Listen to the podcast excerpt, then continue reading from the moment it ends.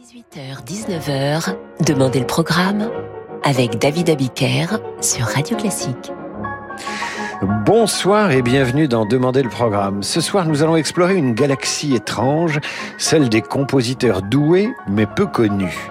Mon mentor, l'homme qui chaque jour m'apprend la vérité musicale, l'homme qui me guide vers la lumière du lyrisme, vers les notes blanches et les noires, Sir Francis Drezel parle de petits maîtres.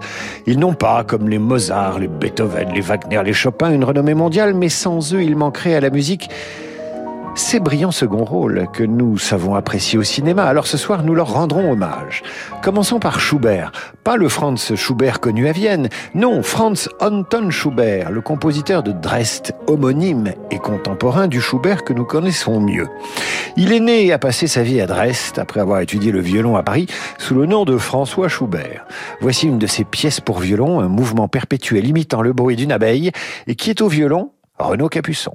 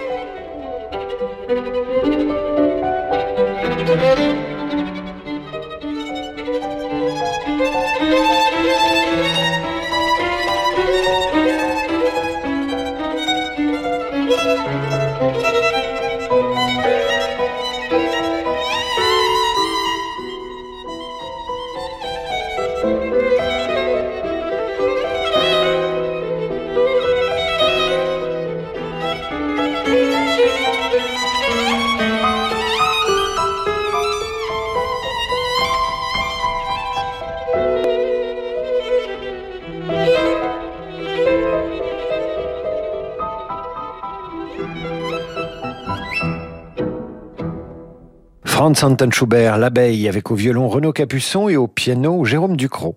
Ce soir, Radio Classique programme une émission avec les seconds rôles de la musique. Ils sont très bons, mais n'ont pas rejoint le panthéon des Mozart et Beethoven. Hummel fut aussi l'élève de Mozart, Haydn et de Salieri, un des meilleurs pianistes autrichiens de son temps qui fut principalement connu pour son concerto pour trompette et ses huit concertos pour piano qui connurent en leur temps un succès considérable. Voici son trio. Avec piano, opus 33, vous entendez le premier mouvement.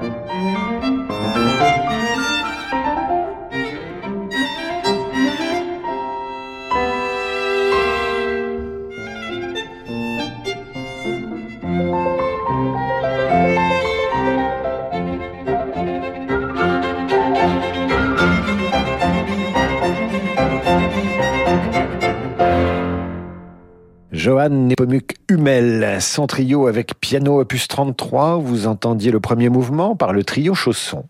Un faux Beethoven, c'est ainsi qu'on surnomme un peu cruellement Karl Cerny, très bon pianiste et lui aussi autrichien, lui aussi élève de Salieri mais surtout élève de Beethoven. Cerny doit évoquer de nombreux souvenirs aux auditeurs pianistes qui nous écoutent et qui se sont certainement confrontés à son art de délier les doigts, opus 740. Parmi ses élèves au piano, Franz Liszt et la reine Victoria, voici son quatuor à cordes en mi mineur, le troisième mouvement Scherzo vivace.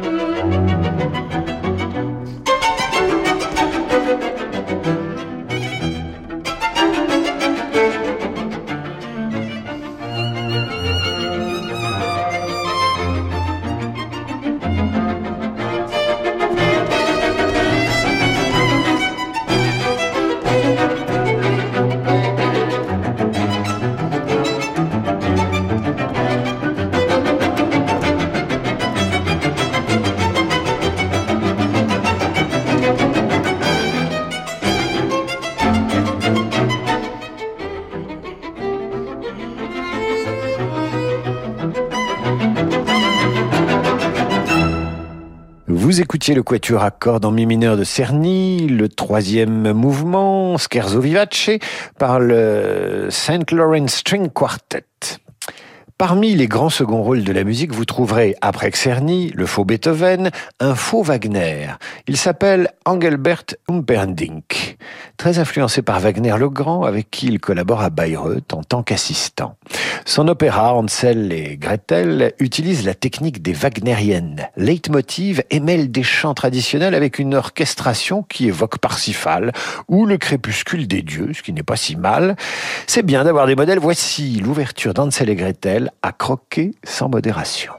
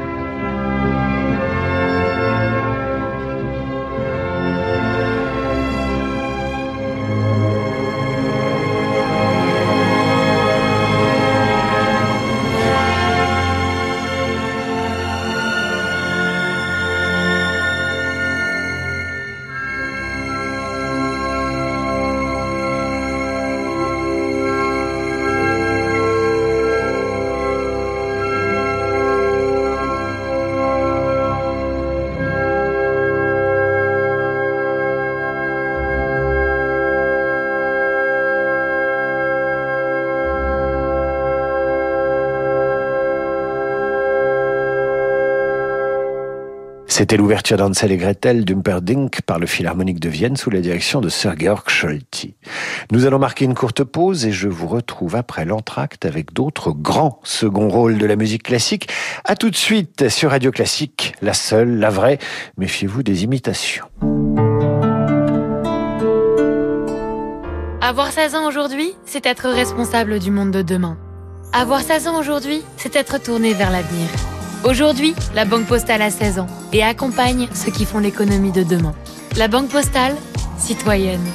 Et avec la Banque Postale, retrouvez chaque matin le décryptage économique à 7h55 sur Radio Classique. Et si vous mettiez de la lumière dans la vie d'un enfant, d'une femme ou d'un homme qui vit dans la nuit? En transmettant tout ou partie de vos biens à la Fédération des aveugles de France, par un legs, le don d'une assurance vie ou une donation, vous offrez aux aveugles l'espoir de voir un jour leur vie changer. Pour soutenir les aveugles de France, contactez Anna Pereira au 01 44 42 91 96 ou connectez-vous sur aveugledefrance.org. Fédération des aveugles de France. La citoyenneté, ça vous regarde. Radio Classique présente le dictionnaire amoureux des oiseaux par Alain Bougrain-Dubourg. Défier les distances, chanter à tue-tête, incarner la grâce, inspirer le poète et questionner le scientifique, flirter avec l'Himalaya et caresser l'océan. Qui peut rester indifférent à l'oiseau? Ce dictionnaire amoureux retrace une complicité exceptionnelle avec le peuple de l'air. Le dictionnaire amoureux des oiseaux par Alain Beaugrain-Dubourg aux éditions Plomb en vente partout et sur radioclassique.fr. Vitrine exceptionnelle de découverte, de réflexion et d'échange, le Salon international du patrimoine culturel est de retour à Paris avec plus de 300 acteurs clés du patrimoine au savoir-faire remarquable.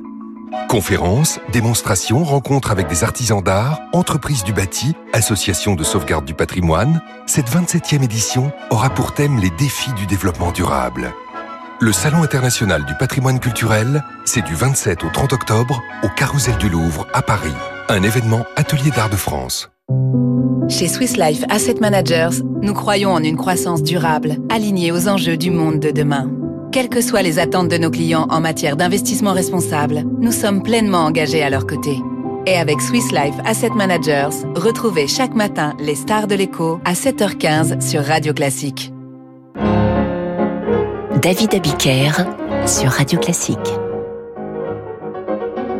Retour d'en demander le programme avec ce soir une émission consacrée au second rôle de la musique classique.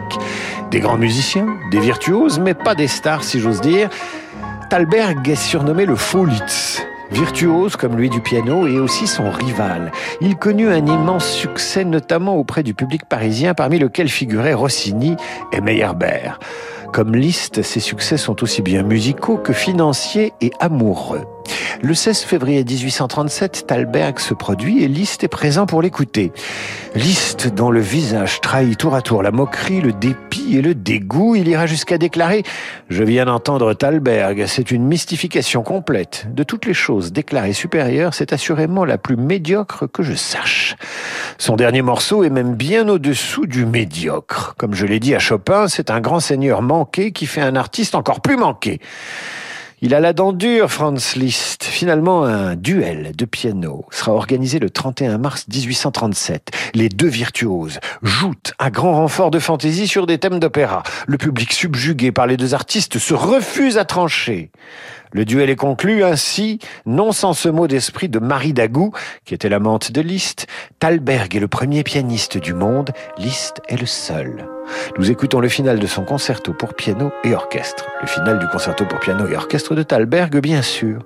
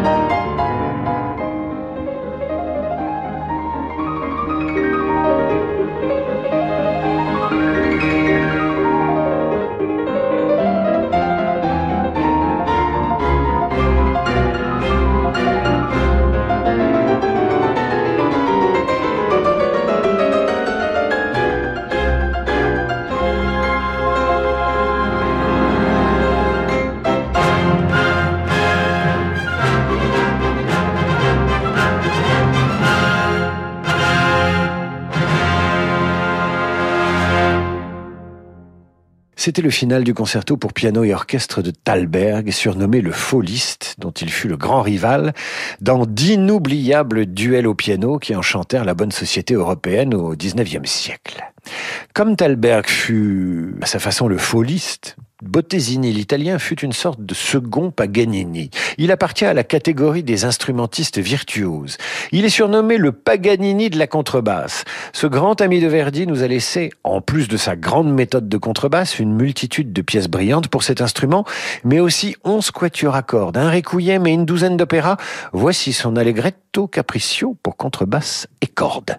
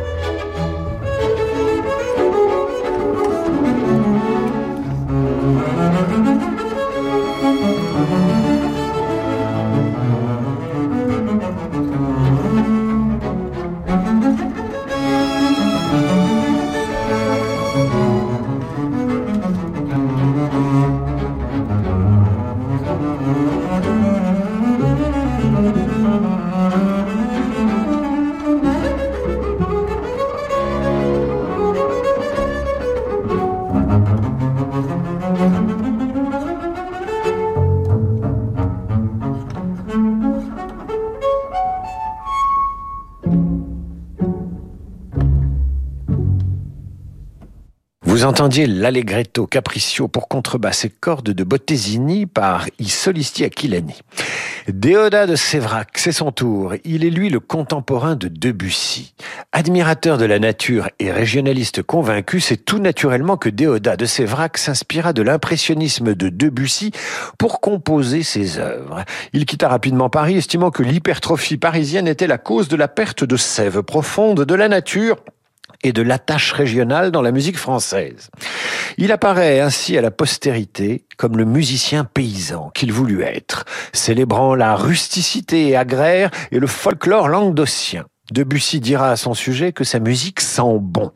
Voici non pas le prélude à l'après-midi d'un faune, mais les naïades et le faune indiscret.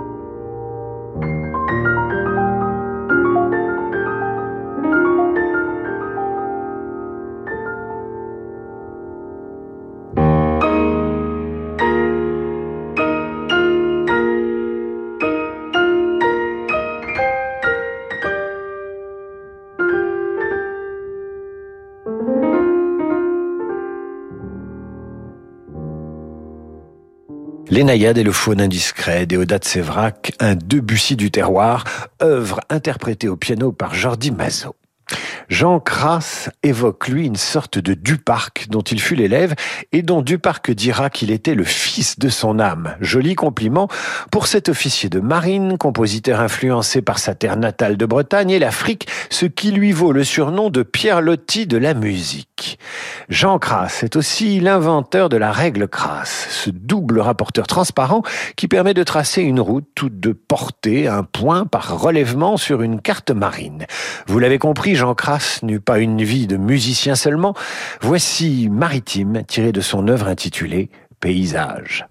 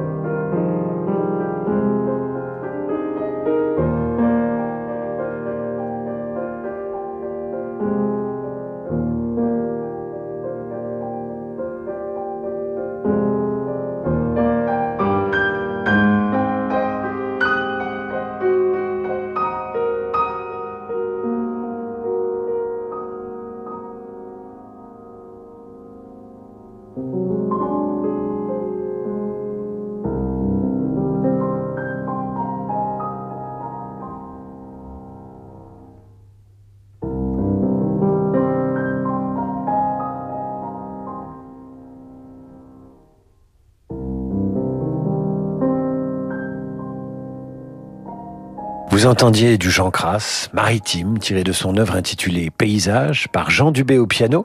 Élève de César Franck, la musique de Joseph Guy repart a une triple source. La Bretagne, la mer et la foi religieuse. Ce nocturne pour chœur et orchestre n'est pas sans rappeler Daphnis et Chloé. De qui? De Ravel.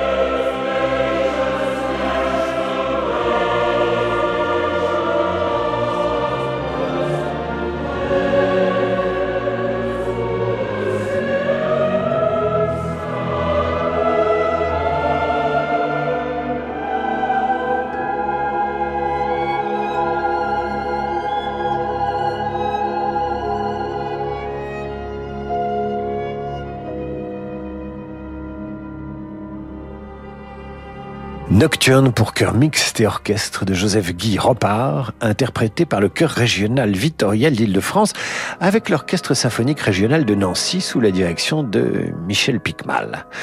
Nous terminerons cette émission sur les seconds rôles de la grande musique avec Charles Cochelin. Si un compositeur peu connu et français mérite une place dans cette émission, c'est bien Cochelin.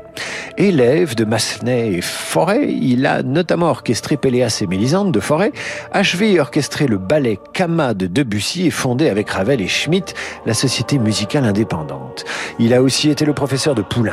Farouchement indépendant et revendiquant un esprit de liberté, il s'est tenu à l'écart des cénacles artistiques, ce qui peut expliquer qu'il soit aujourd'hui un des compositeurs les moins connus et les moins joués de l'école française.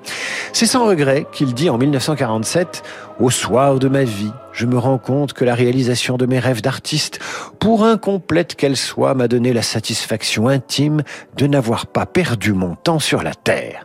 Voici sa suite pour deux pianos. Vous entendrez le troisième mouvement par Ludmila Berlinskaya et Arthur Ancel.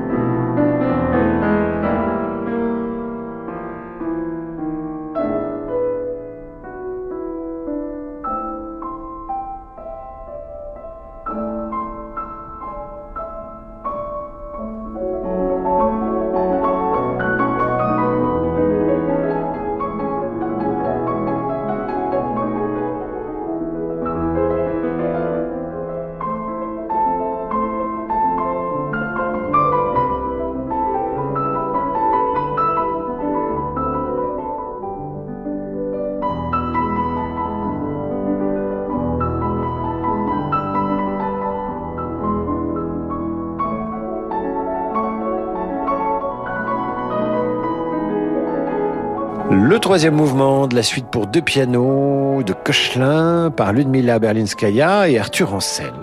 C'est la fin de cette émission consacrée à ces seconds rôles de la musique classique qui n'en étaient pas moins talentueux. Et citons Louis de Funès qui disait Moi je n'ai joué que des seconds rôles que j'ai transformés en premier rôle. Tout de suite le jazz, je vous dis pour ma part à demain dès 7h30 puisque j'aurai la lourde tâche de remplacer Guillaume Durand jusqu'à 9h dans la matinale de Radio Classique. À demain donc 7h30, tout de suite le jazz et Laurent de Wild.